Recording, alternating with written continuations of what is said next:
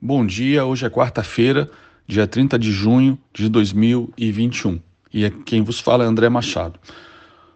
Ontem nós tivemos mais um dia com as bolsas americanas fechando em suas máximas históricas, com o índice SP500 fechando em mais 0,03, o Nasdaq em mais 0,33 e o Dow Jones Industrial mais 0,03. No caso do SP500 Dow Jones, são altas tímidas que já mostram é, um sinal de fraqueza é, do mercado mercado de ações que foi turbinado justamente pela injeção aí de 120 bilhões de dólares é, todos os meses, injeção dessa direto na veia do sistema financeiro que acabou se convertendo é, em aplicações de risco, em buybacks de ações por parte das empresas, enfim, é, compra de imóveis. Vimos aí a explosão é, do futuro de madeira de construção, que atingiu quase 600% nesse período pós-pandemia, mas desde maio para cá já passou por uma correção de mais de 50%. Então, o mercado americano é, segue com sinais de fraqueza. Do, do lado do nosso mercado, a gente não tem, a gente já não tem conseguido acompanhar o mercado americano há alguns dias. Se instalou um ambiente de incertezas aqui no Brasil, é, várias decisões é, políticas têm é, contribuído para esse aumento de incerteza, como por exemplo a reforma tributária, né? apesar de o presidente da Câmara ter, na, ter anteontem é, sinalizado que o, os impostos né, em cima dos dividendos das empresas não necessariamente vão ser o, o patamar que foi apresentado no projeto de lei, mas mesmo assim é, são incertezas que estão é, sobrevoando aí o nosso mercado. Além disso, a questão também da ANEEL, Ontem saiu o ajuste da bandeira 2, a bandeira vermelha 2, e neste caso foi um ajuste bastante significante, mas ainda é, abaixo do que pode vir a, a ser o, o, ajuste final já, a, já antecipado pela própria ANEEL para agosto. De qualquer maneira, é, esses aumentos, né, que ficaram bem acima do que a própria ANEEL projetou é, no início dessa crise hídrica, é, de 21% para essa bandeira 2, é, esses aumentos ficarão bem acima do esperado, é, podendo chegar aí a mais de 75% para essa, essa faixa é, de bandeira para poder viabilizar as termoelétricas, o, o custo é, a mais das termoelétricas para compensar a crise hídrica aí da, da energia hidrelétrica. É, mas, além disso tudo, que já seria suficiente para trazer um ambiente de incerteza, os fantasmas aí da recessão, da, do racionamento, perdão, de 20 anos atrás, a questão da reforma tributária, né, que tem um viés populista né, da parte do governo para atrair a classe média, e esse viés populista está tendo um preço cada vez maior é, para o mercado com relação a riscos fiscais, por exemplo, aumento de despesas, le, é, leis para mudar é, a regra de ouro, enfim.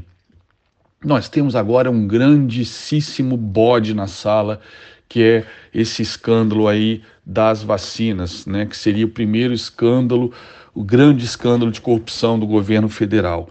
Né? E ontem nós tivemos mais um é, mais um personagem, mais um, um desdobramento desse do escândalo que já era na Covaxin e agora nós temos é, um que acabou não se concretizando, mas é, isso não importa, pela legislação, só a tentativa já se constitui crime, independente se houve ou não pagamento de propina, que é o escândalo que foi denunciado é, ontem sobre a, o pedido de propina do governo para o um intermediário é, da vacina AstraZeneca, né, que estava sendo negociada 400 milhões de doses a 3 dólares e 50 e a propina seria de mais um dólar em cima disso.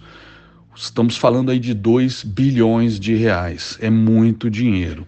é, independente se a propina houve ou não, né, se de fato isso aconteceu ou não, o, o pedido teria partido do diretor de logística do Ministério da Saúde, Roberto Ferreira Dias, no dia 25 de fevereiro, é, que foi indicado inclusive pelo Ricardo Barros, que é o personagem aí principal do escândalo da Covaxin. O fato é que é, se houve ou não houve é, esse pedido de propina, é, o próprio Roberto Ferreira Dias foi exonerado assim que aconteceu essa denúncia. Então, é como se fosse uma confissão de culpa. E por falar em confissão de culpa, é, o contrato também da Covaxin foi cancelado ontem pelo ministro da Saúde. Então, se não havia propina, por que foi cancelado? Ou seja, a história está muito mal contada realmente. E a PGR, né, depois da denúncia crime ao presidente que foi enviada é, ao STF, o STF reenviou, repassou para a PGR, quem de direito deveria é, receber essa denúncia. Mas foi enviada para o STF justamente pela PGR, pelo indicado a posição de, de da, do PGR, é, Augusto Aras, ter, ser uma pessoa muito pró-governo. Então, temendo isso, foi enviado para o STF, que jogou de volta então para a PGR. Todo mundo esperava que isso fosse ser arquivado, e, mas não. O vice-presidente que analisou o caso, o vice-presidente da PGR, é, disse para o STF que eles vão preferir esperar o fim da CPI para tomar essa decisão dessa denúncia crime. CPI essa que já está certa que vai ser é, renovada, ou seja, vamos ter é, essa CPI renovada em agosto, indo, portanto, até quase o final do ano. E isso é uma grande nuvem negra sobre o governo e isso obviamente afeta muito o mercado financeiro. Vamos ver hoje o impacto desse caldeirão de notícias ruins é, no mercado. E se realmente o mercado americano tiver mostrando sinais de fraqueza e passar por uma correção, é tempestade perfeita aqui para a gente. Além do fato, né, é, que eu não mencionei, de que com essa queda das commodities vai se desfazendo a narrativa que a gente estaria vivendo um super ciclo das commodities como tivemos de 2002 é, até 2008, o que é algo que eu nunca concordei. É, a alta das commodities foi pura especulação por excesso de liquidez, problemas de oferta é, e demanda, é, de falta de sincronismo, né? Basta ver aí o custo do frete marítimo né, nesse último um ano e também a própria inflação, né? Muitas vezes as próprias, a própria as próprias commodities servindo ali como uma espécie de hedge para essa inflação que o, Fed está correndo atrás da curva, está mais do que evidente, mas continua se negando a tomar qualquer atitude agora é, para continuar focando no, no, no, aumento de oportunidades de emprego e redução aí do número de desempregados em busca do, em busca do pleno emprego que os Estados Unidos tinha antes da pandemia. Então estamos vivendo momentos bastante bastante perigosos aí para o nosso mercado. É, vamos ficar acompanhando passo a passo. Essa é a minha sugestão. Cada dia é um dia diferente, é um dia com podem vir novas notícias e agora é hora de ter muita cautela, principalmente nesses patamares que os mercados globais atingiram. Fico por aqui, muito obrigado, até amanhã.